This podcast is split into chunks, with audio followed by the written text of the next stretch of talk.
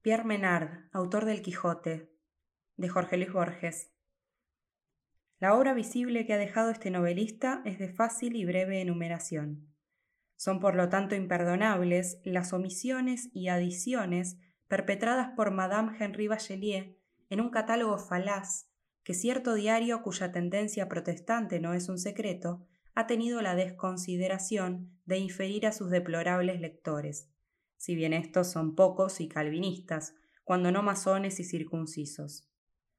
Los amigos auténticos de Menard han visto con alarma ese catálogo y aún con cierta tristeza. Diríase que ayer nos reunimos ante el mármol final y entre los cipreses infaustos, y ya el error trata de empañar su memoria. Decididamente, una breve rectificación es inevitable. Me consta que es muy fácil recusar mi pobre autoridad. Espero, sin embargo, que no me prohibirán mencionar dos altos testimonios. La baronesa de Bacourt, en cuyos vendredis inolvidables tuve el honor de conocer al llorado poeta, ha tenido a bien aprobar las líneas que siguen. La condesa de Bañorrecho, uno de los espíritus más finos del Principado de Mónaco, y ahora de Pittsburgh, Pensilvania, después de su reciente boda con el filántropo internacional Simon Couch, tan calumniado, ay, por las víctimas de sus desinteresadas maniobras. Ha sacrificado a la veracidad y a la muerte, tales son sus palabras, la señoril reserva que la distingue y en una carta abierta, publicada en la revista Lux, me concede asimismo su beneplácito. Esas ejecutorias, creo, no son insuficientes. He dicho que la obra visible de Menard es fácilmente enumerable. Examinado con esmero su archivo particular, he verificado que consta de las piezas que siguen. A. Un soneto simbolista que apareció dos veces, con variaciones, en la revista La Conque, números de marzo y octubre de 1899. B. Una monografía sobre la posibilidad de construir un vocabulario poético de conceptos que no fueran sinónimos o perífrasis de los que informan el lenguaje común, sino objetos ideales creados por una convención y esencialmente destinados a las necesidades poéticas. NIM, 1901. C. Una monografía sobre ciertas conexiones o afinidades del pensamiento de Descartes, de Leibniz y de John Wilkins. NIM, 1903. D. Una monografía sobre la característica universalis de Leibniz. NIM, 1904. E. Un artículo técnico sobre la posibilidad de enriquecer el ajedrez eliminando uno de los peones de torre. Menard propone, recomienda, discute y acaba por rechazar esa innovación. F. Una monografía sobre el Ars Magna Generalis de Ramón Llull, NIM 1906. G. Una traducción con prólogo y notas del libro de la invención liberal y arte del juego del ajedrez de Ruy López de Segura, París 1907. H los borradores de una monografía sobre la lógica simbólica de George Bull. Y un examen de las leyes métricas esenciales de la prosa francesa, ilustrado con ejemplos de Saint-Simon. Montpellier, octubre de 1909.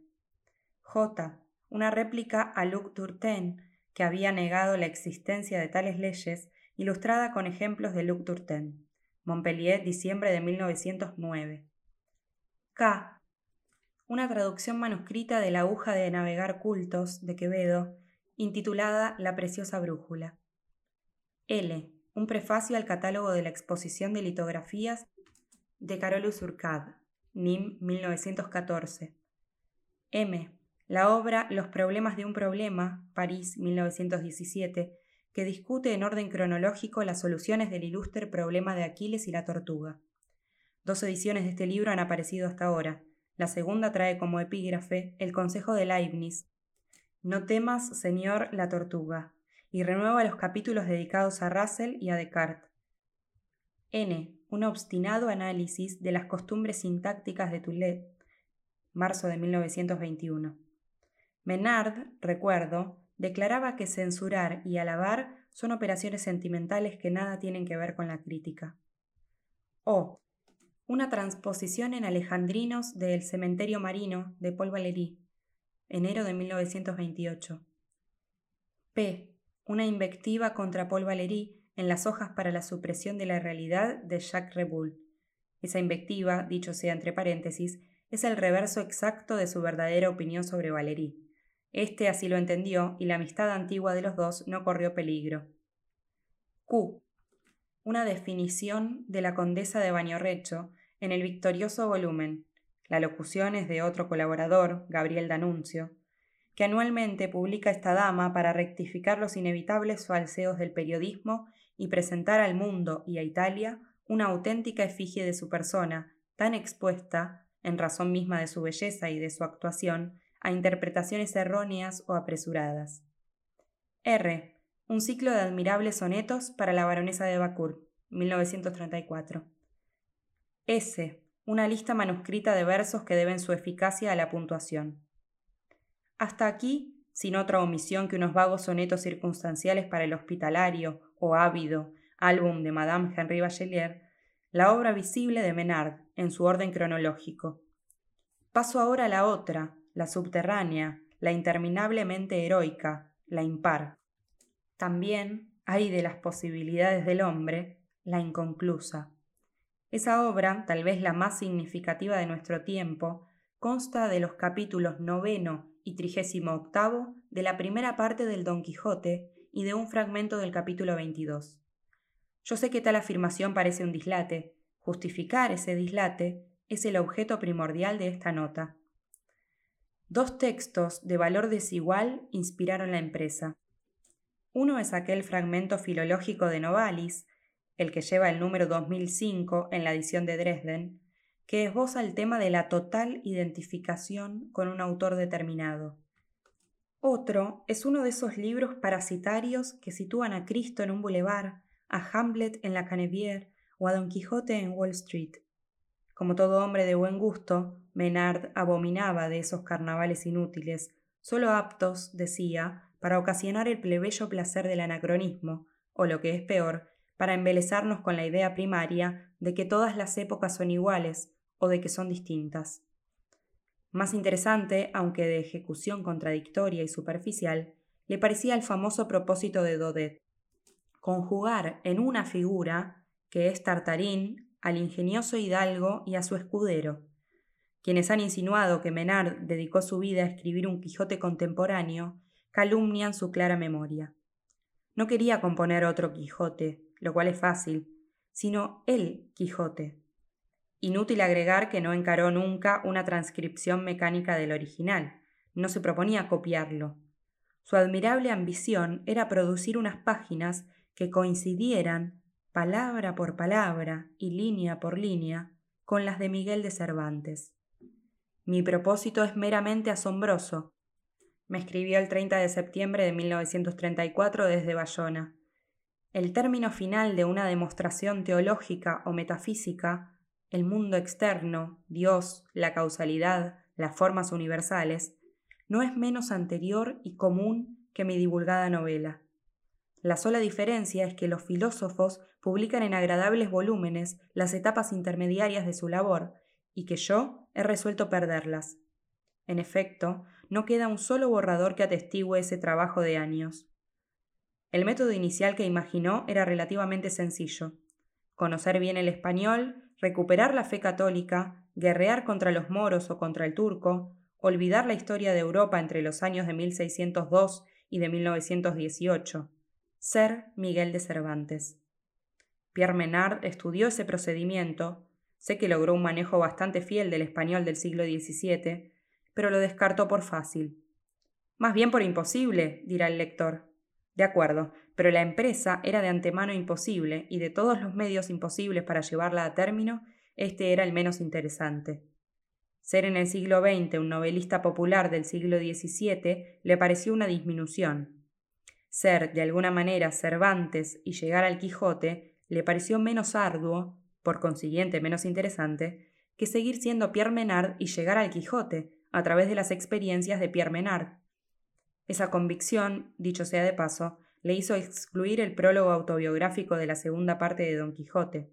Incluir ese prólogo hubiera sido crear otro personaje, Cervantes, pero también hubiera significado presentar el Quijote en función de ese personaje y no de Menard. Este, naturalmente, se negó a esa facilidad. Mi empresa no es difícil esencialmente, leo en otro lugar de la carta, me bastaría ser inmortal para llevarla a cabo. Confesaré que suelo imaginar que la terminó y que leo el Quijote, todo el Quijote, como si lo hubiera pensado Menard. Noches pasadas, al hojear el capítulo 26, no ensayado nunca por él, reconocí el estilo de nuestro amigo y como su voz en esta frase excepcional. Las ninfas de los ríos, la dolorosa y húmida eco. Esa conjunción eficaz de un adverbio moral y otro físico me trajo a la memoria un verso de Shakespeare que discutimos una tarde, donde un malicioso turco en turbante. ¿Por qué precisamente el Quijote? dirá nuestro lector. Esa preferencia, en un español, no hubiera sido inexplicable, pero sin duda lo es en un simbolista de Nîmes, devoto esencialmente de Poe, que engendró a Baudelaire, que engendró a Mallarmé, que engendró a Valéry, que engendró a Edmond La carta precipitada ilumina el punto. El Quijote, aclara Menard, me interesa profundamente, pero no me parece, como lo diré, inevitable. No puedo imaginar el universo sin la interjección de Edgar Allan Poe. Ah, ten en cuenta que este jardín estaba encantado. O sin el barco borracho, o sin el marinero antiguo. Pero me sé capaz de imaginarlo sin el Quijote. Hablo naturalmente de mi capacidad personal, no de la resonancia histórica de las obras. El Quijote es un libro contingente. El Quijote es innecesario. Puedo premeditar su escritura, puedo escribirlo, sin incurrir en una tautología. A los doce o trece años lo leí, tal vez íntegramente. Después he releído con atención algunos capítulos, aquellos que no intentaré por ahora. He cursado asimismo los entremeses, las comedias, la Galatea, las novelas ejemplares, los trabajos, sin duda laboriosos, de Persiles y Segismunda, y el viaje del Parnaso. Mi recuerdo general del Quijote, simplificado por el olvido y la indiferencia, puede muy bien equivaler a la imprecisa imagen anterior de un libro no escrito. Postulada esa imagen, que nadie en buena ley me puede negar, es indiscutible que mi problema es harto más difícil que el de Cervantes. Mi complaciente precursor no rehusó la colaboración del azar. Iba componiendo la obra inmortal un poco a la diable, llevado por inercias del lenguaje y de la invención. Yo he contraído el misterioso deber de reconstituir literalmente su obra espontánea. Mi solitario juego está gobernado por dos leyes polares. La primera me permite ensayar variantes de tipo formal o psicológico. La segunda me obliga a sacrificarlas al texto original y a razonar de un modo irrefutable esa aniquilación. A esas trabas artificiales hay que sumar otra, congénita. Componer el Quijote a principios del siglo XVII era una empresa razonable, necesaria, acaso fatal. A principios del XX es casi imposible. No en vano han transcurrido trescientos años cargados de complejísimos hechos, entre ellos, para mencionar uno solo, el mismo Quijote. A pesar de esos tres obstáculos, el fragmentario Quijote de Menard es más sutil que el de Cervantes. Este, de un modo burdo, opone a las ficciones caballerescas la pobre realidad provinciana de su país. Menard elige como realidad la tierra de Carmen durante el siglo de Lepanto y de Lope, ¿Qué españoladas no habría aconsejado esa elección a Maurice Barré o al doctor Rodríguez Larreta? Menard, con toda naturalidad, las elude. En su obra no hay gitanerías, ni conquistadores, ni místicos, ni Felipe II, ni autos de fe. Desatiende o proscribe el color local. Ese desdén indica un sentido nuevo de la novela histórica. Ese desdén condena a Salambó, inapelable. No menos asombroso es considerar capítulos aislados. Por ejemplo, examinemos el 38 de la primera parte, que trata del curioso discurso que hizo Don Quijote de las armas y las letras. Es sabido que Don Quijote, como Quevedo en el pasaje análogo y posterior de la hora de todos, falla en el pleito contra las letras y en favor de las armas.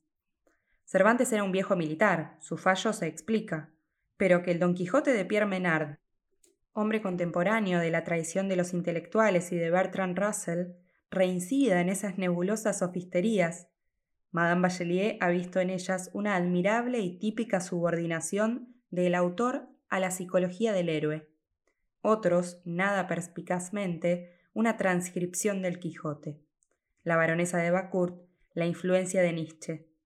A esa tercera interpretación, que juzgo irrefutable, no sé si me atreveré a añadir una cuarta, que condice muy bien con la casi divina modestia de Pierre Menard.